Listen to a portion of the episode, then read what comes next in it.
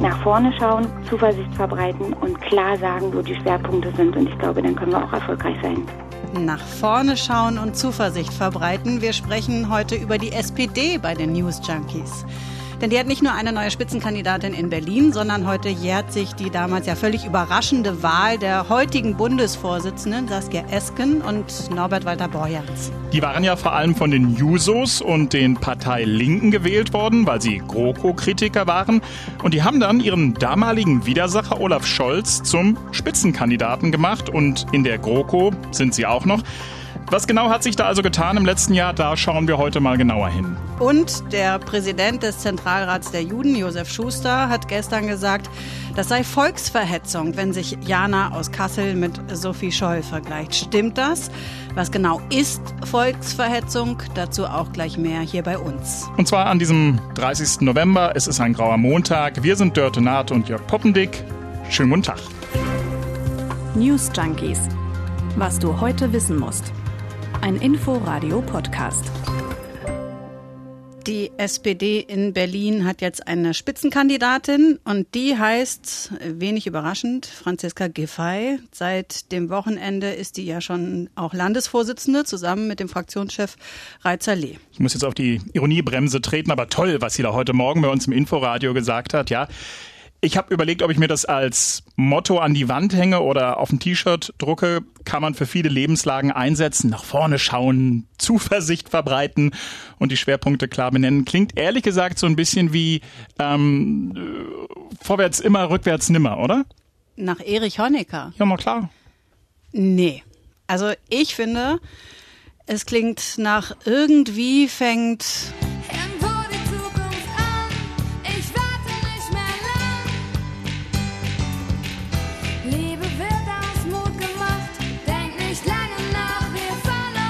Das kriege ich heute nicht mehr raus aus dem Kopf.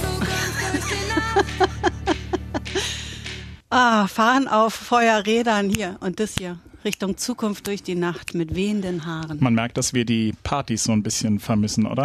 ja, das stimmt. Ich finde das gut und habe nicht mal zwei Bier getrunken. Das zeigt so ein bisschen, wo ich mich befinde. So, viele Bilder, die wischen wir gerade mal weg, ähm, während also die beiden, Franziska Giffey und Rai Saleh, da Richtung Zukunft durch die Nacht reiten, blicken wir nochmal zurück. Ein Jahr Escabo oder Escabo, wie, wie würde man es richtig sagen? Also Escabo wäre eher das Modelabel, Escabo eher, eher so die, das die Fahrzeugmarke oder hm. sowas, oder? Das Fahrzeugmodell. Worüber wir sprechen, ist ja ein Jahr Saskia Esken und Norbert Walter Borjans an der Spitze der SPD. SKBO, würde ich sagen. Mhm. Das ist erst ein Jahr her, das kommt einem aber wirklich deutlich länger vor. Ne? Es war damals ja ein echtes Beben in der SPD. Naja, also plötzlich standen da zwei erklärte Kritiker der Großen Koalition an der Spitze der Sozialdemokraten. Das Duo hat sich ja durchgesetzt beim Mitgliedervotum. Überraschend mit 53,6 Prozent der abgegebenen Stimmen, und zwar gegen Vizekanzler Scholz und die Brandenburger SPD-Politikerin Geiwitz. Das Ganze war nötig, weil wenige Monate vorher Andrea Nahles aufgegeben hatte. Zum einen, weil das Ergebnis der Europawahl enttäuschend war und zum anderen, weil ihr auch intern das Leben wohl wirklich ziemlich schwer gemacht wurde. Naja, die wurde rausgemobbt, oder? Ja, allerlei Durchstechereien, interne Kritik, nennen wir es mal sauber, an ihrer Person, aber da wurde richtig geschimpft. Ja, daraufhin kam man dann ja bei der SPD auf die Idee, wir machen mal alles anders als sonst. 23 Regionalkonferenzen gab es und eine Mitgliederabstimmung über sieben Kandidatenduos, die sich dann auf jeder dieser Konferenzen brav vorgestellt haben. Ich kann mich erinnern, das war irre zäh. Ja, es hat wahnsinnig lange gedauert, aber war noch nicht das Ende. Am Ende gab es dann nämlich noch eine zweite Abstimmung über die beiden bestplatzierten Duos der ersten Runde, also eine Stichwahl. Und das mhm. waren dann eben Saskia Esken und äh, Norbert Walter Borjans ähm, auf der einen und auf der anderen Seite Clara Geiwitz und Olaf Scholz. Naja, und Esken und Walter Borjans, die waren ja letztlich erfolgreich erfolgreich mit, mit ihrer Forderung nach einer ja, deutlich linkeren Politik und mit ihrer Kritik an der Großen Koalition. Esken hat ja die GroKo sogar mal als Mist in einem Interview bezeichnet. Wir müssen die Basis wieder mitnehmen. Wir haben viel zu lange die Meinungen der Führung übergestülpt auf das Publikum, das verdutzt geguckt hat und sollte anschließend sich darüber freuen, dass das alles sozialdemokratische Themen ist, was da beschlossen worden ist. Wir sind einfach der Auffassung, dass in den letzten 20 Jahren die SPD mit ihrer Politik sich sehr stark dem äh, neoliberalen Geist zugewendet hat. Äh, fühlt sich mittlerweile so ein bisschen an wie Geschichtsunterricht über eine längst vergangene Epoche, aber es war tatsächlich vor einem Jahr. Und die Stimmung vor allem bei der SPD-Bundestagsfraktion soll wohl damals auch Mist gewesen sein, oder? Naja, also wenn man nochmal zurückschaut, fast die gesamte Parteispitze, Ministerpräsidenten wie Stefan Weil, die Bundesministerin, die überwältigende Mehrheit der Bundestagsfraktion, alle hatten sie Scholz und Geibitz unterstützt. Also kein Wunder, dass da die Stimmung schlecht war. Da müssen in der Fraktion auch so Zitate gefallen sein wie, wenn die Parteivorsitzende werden, dann gibt's Bürgerkrieg oder von denen lassen wir uns gar nichts sagen. Bisschen bockig. Bisschen bockig. Naja, und Scholz, das war der große Verlierer damals. Ich glaube, da hätte kaum noch jemand auf seine politische Karriere gewettet, von einer Kanzlerkandidatur ganz zu schweigen. Es gab ja damals nicht wenige, die davon ausgingen, dass er im Grunde, wo wir bei bockig sind, alles hinwirft, auch sein Ministeramt. Ja. Mhm, hat er aber nicht, hat einfach weitergemacht und wurde vor allem immer beliebter im Gegensatz zu den neuen Vorsitzenden. 70 Prozent der Deutschen waren damals laut ARD Deutschland Trend nicht von diesem neuen Führungsduo überzeugt. Na, und Olaf Scholz dagegen hatte direkt nach seiner Niederlage seine besten Werte in Sachen Beliebtheit im Deutschland Trend. 47 Prozent der Deutschen waren mit seiner Arbeit zufrieden oder sehr zufrieden. Auf Platz 1 der Beliebtheitsskala gemeinsam mit Angela Merkel. Und es ging noch viel weiter. Im April waren 63 Prozent der Deutschen mit seiner Arbeit zufrieden. Scholz in der Liste damals noch vor Spahn und Söder. Konnte er sich aber irgendwie auch kein Ei draufpellen. Nee, das jetzt nicht, aber es war schon mal da klar, an ihm kommt die Partei eigentlich nicht mehr vorbei. Das ist ja trotzdem aber noch eine ganz schöne Kehrtwende. Also ich erinnere mich noch an Saskia Esken in einer Talkshow, die sich da äh, wirklich ziemlich schwer getan hat, Olaf Scholz einen echten Sozialdemokraten zu nennen. Und dann kam diese Kandidatenkür. Olaf Scholz ist mit der Erfahrung, die er hat, mit dem Ansehen, das er hat, mit dem, was er an Solidität ausstrahlt, der richtige Kanzler in dieser Zeit. Er ist der richtige Kandidat, er ist unser Kandidat, wir sind ein gemeinsames Team. Ah, toll, oder? Was in der Sozialdemokratie möglich ist? Ein gemeinsames Team, ja. Norbert Walter Borjan stand da auf der einen Seite, Saskia Esken auf der anderen Seite und Olaf Scholz in der Mitte, so ein bisschen wie so ein Schuljunge. Und beide baten dann um Verständnis für ihre Entscheidung und Olaf Scholz bedankte sich brav. Also, das sind die guten Zahlen und die Beliebtheit von Olaf Scholz. Das war es jetzt also? Nee, das war das eine Ding und das andere wohl auch so ein paar gemeinsame Erfolge. Zum Beispiel die Autokaufprämie, dass die nicht Teil des Corona-Konjunkturpakets wurde. Mhm.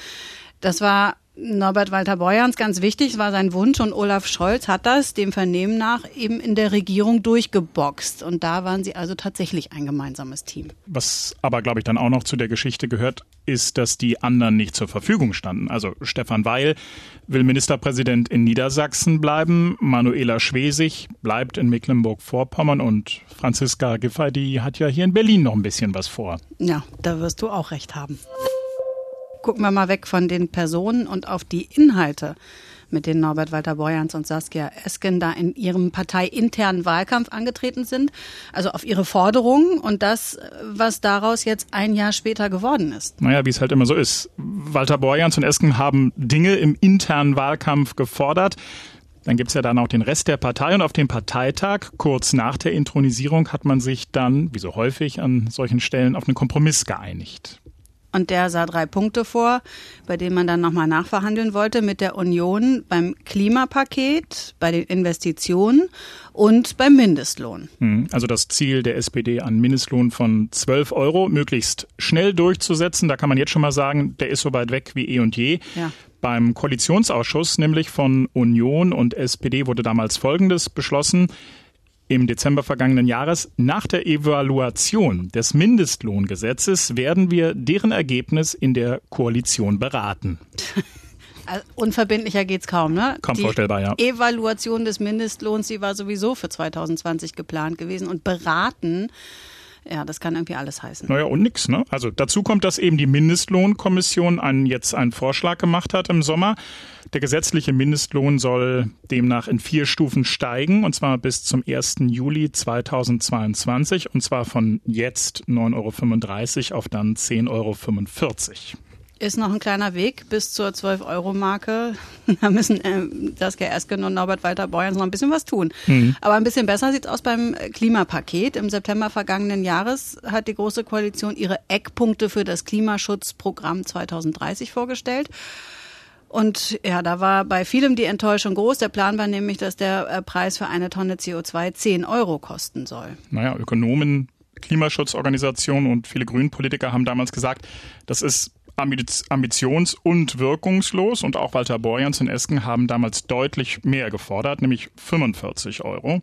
Am Ende sind es dann 25 mhm. Euro pro Tonne ab kommendem Jahr geworden. Bis zum Jahr 2025 soll der Preis äh, schrittweise auf bis zu 55 Euro steigen. Das heißt, im Bereich Klimaschutz konnten die beiden SPD-Chefs also punkten. Mhm. Ein paar Punkte haben sie an der Stelle gesammelt. Genau, der dritte Punkt, wo wir bei Punkten sind, sind die Investitionen. Bei ihrer Bewerbungstour haben ja Esken und Borjans für ein massives Investitionsprogramm geworben, also mehr Geld unter anderem für Infrastruktur und Bildung. Und nach den Verhandlungen mit der Union hieß es dann Anfang des Jahres, dass die Investitionen mindestens auf dem Stand des Jahres 2020 fortzuschreiben sind und dass ermittelt werden soll, wo neue Investitionsbedarfe bestehen. So, das ist jetzt Politikerdeutsch. Das war dann also, wenn man mal einen Strich drunter zieht, auch nicht die versprochene Wende bei den Investitionen. Ja, und dann kam Corona und plötzlich war davon überhaupt keine Rede mehr von Investitionen. Nee, davon nicht, aber auch äh, von der schwarzen Null nicht mehr, also mit all diesen Corona-Hilfen. Naja, und interessant ist, dass während der Pandemie die Arbeit der Regierung jetzt übrigens immer besser bewertet wurde, aber die SPD, die profitiert davon so gar nicht. Die liegt in den Umfragen immer noch so um die 15, 16 Prozent. Sie profitiert auch nicht von der Beliebtheit ihres Spitzenkandidaten Olaf Scholz, ja? Ja, solchen Fragen widmen sich ja die Meinungsforscher immer auch mal wieder. Äh, das Institut für Demoskopie Allensbach zum Beispiel und dessen Geschäftsführerin hat einen Artikel für die FAZ geschrieben und da habe ich gelesen, die, äh, sie sagt, die Beliebtheit des Kandidaten, die überträgt sich nur dann auf die Partei, wenn der Kandidat auch einen überzeugenden Rückhalt in der Partei hat und die Partei nicht als uneinig und zerstritten erscheint. Okay, das hm. heißt, die Geschichte der Niederlage von Olaf Scholz beim Parteivorsitz und die Kampagne in der Partei gegen ihn als Kandidaten das wird dann eben nicht als lebendige Debattenkultur erlebt, sondern entzweit sozusagen in der Wahrnehmung Partei auf der einen und den Kandidaten auf der anderen Seite. Ganz genau. Und es kommt noch was dazu. Die Meinungsforscher sprechen da gerne von einem Ziel- und Kompetenzprofil. Bei der SPD ist das zum Beispiel die soziale Gerechtigkeit, höhere Mindestlöhne, sozialer Wohnungsbau, Gleichberechtigung und Steuerpolitik, die höhere Löhne stärker belastet. Also das, was sozusagen die Kernkompetenz ist, das längerfristige Ziel. Das Problem ist nur, so sagen es die Meinungsforscher, dieses Profil ist gerade gar nicht so gefragt. Nee, also die politische Agenda, das merken wir jeden Tag, da geht es um Krisenbewältigung, ja.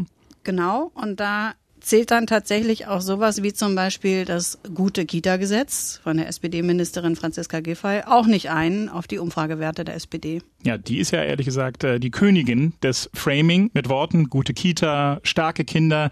Jetzt beim Berliner SPD-Parteitag haben wir es gehört, die fünf Bs, ja. Stimmt, ja. Die fünf Bs, das sind Bauen, Bildung, beste Wirtschaft, Bürgernähe und Berlin in Sicherheit. Okay, sagen wir mal, zwei der drei Bs sind so ein bisschen übers Knie gebrochen. Naja, sie, sie hat sich stets bemüht. Ähm, über Franziska Giffey werden wir übrigens an anderer Stelle nochmal ausführlicher sprechen, sprechen müssen. Da steht ja noch die Frage aus, ob sie nun geschummelt hat in ihrer Dissertation oder nicht. Ende Februar gibt es da ja ein Ergebnis der FU Berlin. Bis dahin nach vorne schauen und Zuversicht verbreiten. So hat sie es doch, äh, so hat sie es doch gesagt. Hm. Nena singt da ja übrigens im Refrain auch: Gib mir die Hand, ich baue dir ein Schloss aus Sand. Lassen wir so stehen, ne? Ja. So, wir verzichten an dieser Stelle jetzt mal ausdrücklich darauf, euch nochmal Jana aus Kassel vorzuspielen, die sich bei einer Querdenker-Demo mit Sophie Scholl verglichen hat. Am Wochenende hat sich jetzt zu dieser Sache auch der Zentralrat der Juden geäußert und deren Vorsitzender Josef Schuster hat gesagt, dass das, was Jana da gesagt hat, dass das Volksverhetzung sei. wenn man sich hinstellt und sich mit Sophie Scholl vergleicht, die ihr Leben mit ihrem Leben bezahlen musste, wenn man hergeht, sich mit Anne Frank vergleicht, nur weil man angeblich seine Meinung nicht offen sagen kann. Anne Frank musste sich verstecken, das ist richtig, aber Anne Frank wurde deportiert und sie wurde ermordet. Und das sind Vergleiche, die in keiner Weise in keiner Weise mehr statthaft sind. Und ich meine, dass wir das, was wir hier erleben, nichts anderes ist wie Volksverhetzung. So.